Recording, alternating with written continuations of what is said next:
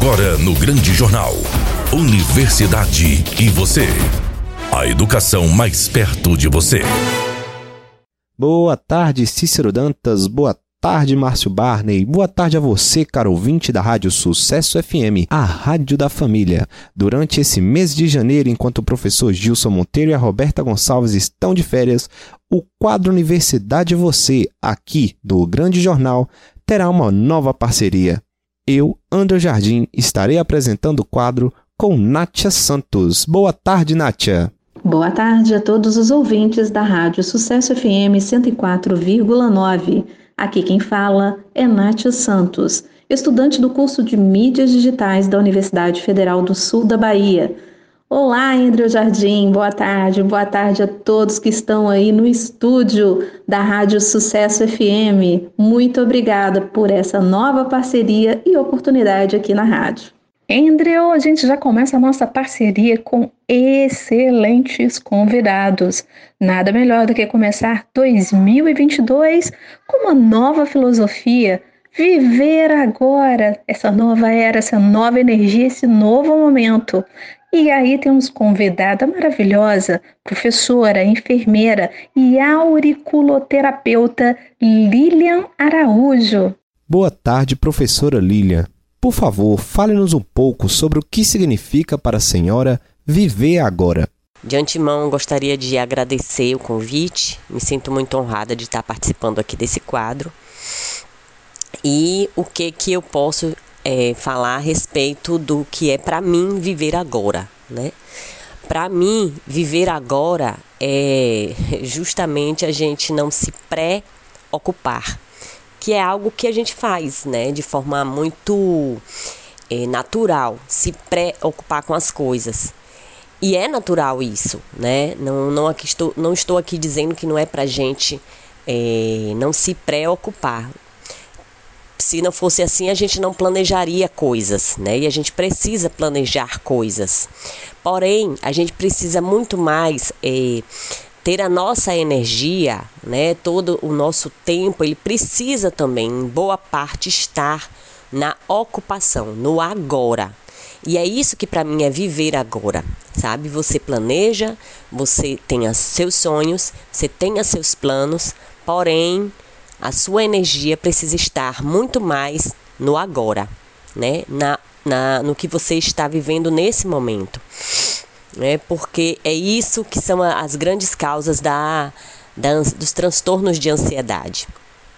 E ao mesmo tempo, isso faz com que a gente, inclusive, procrastine muitas coisas, porque a gente vive tanto num outro momento que não é o agora, que a gente acaba deixando para depois o que a gente poderia estar tá fazendo agora. Professora Lilian, quais são as dores mais relatadas pelas pessoas que procuram a sua ajuda profissional? Bom, a maioria das pessoas que têm me procurado relatam muito problemas com o sono, né?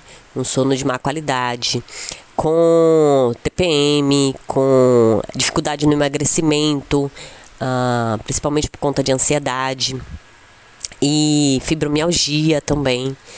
Então, essas são algumas da, das dores, né? Vamos colocar assim, é, que, das pessoas que me procuram. E quando eu falo dores, a gente está falando de problemas de saúde, de desequilíbrios, não necessariamente a dor no corpo físico, porque, por exemplo, é, insônia pode não ser vista como uh, uma dor no corpo físico, mas ele é uma dor, ele é um problema de saúde, que inclusive pode acarretar inúmeros outros problemas de saúde também.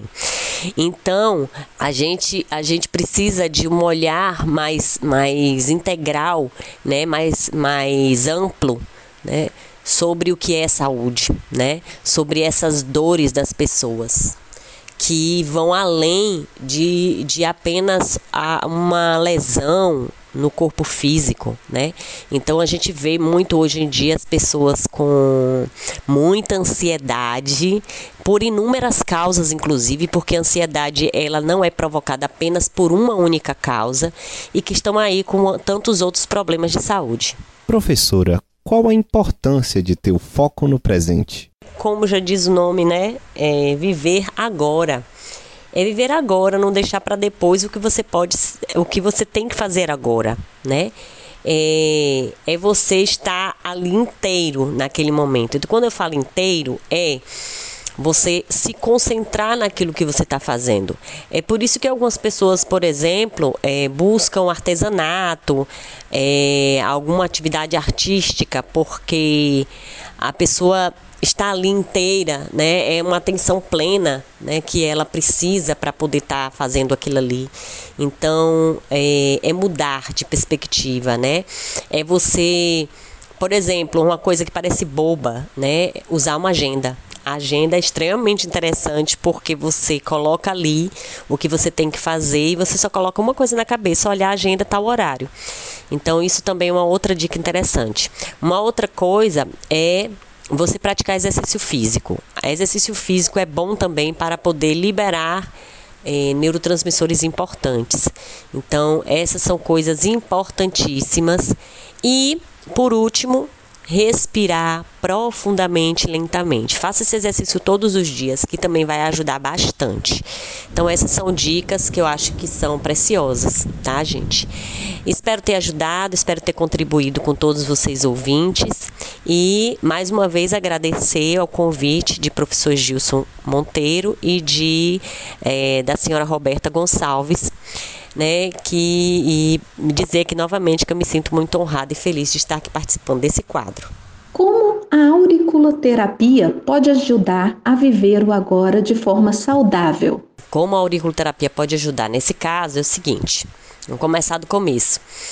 É, quando a gente fala de viver agora, a gente está falando essencialmente de, de um desequilíbrio da ansiedade, né? de um, um transtorno dessa, desse, dessa emoção que faz parte de todo ser humano. Então, a, o que que a, acontece? Acontece também uma certa, digamos assim, um desequilíbrio, uma bagunça, né? É, nos nossos neurotransmissores. E a gente então precisa harmonizar isso, né? Equilibrar. E é aí que a auriculoterapia entra, né? Com os estímulos que, é, é, que justamente vão estar tá liberando né, de forma harmônica esses neurotransmissores que são necessários para que a gente possa é, controlar então essas emoções. Então é, ajuda muito a auriculoterapia é, porque existem pontos específicos que vão ajudar bastante na, na liberação dos neurotransmissores que a gente precisa para o equilíbrio daquelas emoções. Professora, qual a importância de ter o foco no presente? Existem algumas dicas que são bem interessantes. Apesar de parecerem bobas, são extremamente interessantes, tá? Eu sugiro colocar isso na rotina diária de vocês. Uma delas é a respiração profunda e lenta. Você pode ainda aproveitar para fazer uma breve meditação, não precisa ser de meia hora, uma hora, não é, poucos minutos, ou ainda se fazer uma oração, se for, é, se você se te agradar, né? Porque a oração também é um momento de meditação, né? É, uma outra coisa é a atividade física, que também ajuda a liberar neurotransmissores importantes. É, uma terceira dica seria você fazer alguma atividade que te dê muito prazer, né? É, que pode ser um artesanato, alguma outra atividade artística que você goste de, de praticar, dançar, é, cantar, é, ou alguma outra atividade, né? E que te traga para aquele momento e que exija de você essa criatividade, esse prazer, né? essa atenção plena. E por fim, não menos importante, o uso de agenda. Parece bobo, mas não é. O uso de agenda te tira daquele alerta permanente de que você tem que lembrar de fazer isso, fazer aquilo. Então, a agenda, seja ela física, seja ela digital, vai te ajudar muito. Numa agenda física, por exemplo, você só coloca duas coisas na cabeça, uma coisa na cabeça, na verdade, né? É olhar a sua agenda, que pode ser duas vezes ao dia, de manhã e à tarde. Numa agenda digital, você mesma programa para te é, lembrar dos seus afazeres. Então, essas são as dicas que eu trago aqui para vocês. Espero que tenham gostado, espero que ajude. Agora é hora do janeiro branco e roxo com Mylon Bruno. Conhecida também como lepra, a hanseníase é a doença mais antiga catalogada no mundo. Existem registros na China, Índia e Egito antes de Cristo. Inicialmente, essa doença era uma enfermidade ligada a algum castigo divino e, por isso, indivíduos infectados eram excluídos da sociedade. Em 1873, o médico norueguês Gerhard Hansen descobriu o causador da doença e, por isso, o nome hanseníase. Ela é uma doença bacteriana e pode ser transmitida por meio de contato com secreções que saem do nariz ou até mesmo pela saliva do paciente. O primeiro sintoma é o surgimento de manchas de cor pálida na pele. Neste local, não nascem pelos, não ocorre transpiração e não há sensibilidade. Se não tratada adequadamente, a doença pode levar à incapacidade física permanente. É importante destacar que a doença não acomete somente a pele, podendo afetar olhos, rins, testículos, fígado, baço e suprarrenais. A prevenção da doença é bastante difícil. Por outro lado, essa doença atualmente tem cura e toda a medicação necessária é fornecida pelo Sistema Único de Saúde, o SUS. O tratamento pode levar de seis meses a um ano. Janeiro Roxo foi criado em 2016 e tem como último domingo do mês a data símbolo. Neste dia é celebrado o Dia Mundial de Combate à Prevenção à Hanseníase. São mais de 30 mil novos casos da doença no Brasil por ano. Identificou, tratou, curou. Mylon Bruno do ECOI para o mundo. Acabou. Que pena, tenho que ir embora. Boa tarde, Cícero Dantas. Boa tarde, Márcio Barney. Boa tarde, Nátia Santos. E boa tarde a você que está em casa, no carro, no trabalho, na universidade e sempre nos acompanha todas as quintas-feiras, a partir de meio-dia e quarenta. Fique com nosso Deus. Tchau, Teixeira de Freitas. Tchau, Brasil. Tchau, mundo. E até a próxima quinta. Acabou? Já? Que pena. Tenho que ir. Mas, primeiramente, boa tarde, Cícero Dantas. Obrigado a todos vocês que estiveram online conosco até o presente momento. Lembrem-se, todas as quintas-feiras estamos aqui a partir das 12h40 Fiquem com Deus. Muito obrigada, Teixeira de Freitas. Até a próxima quinta-feira.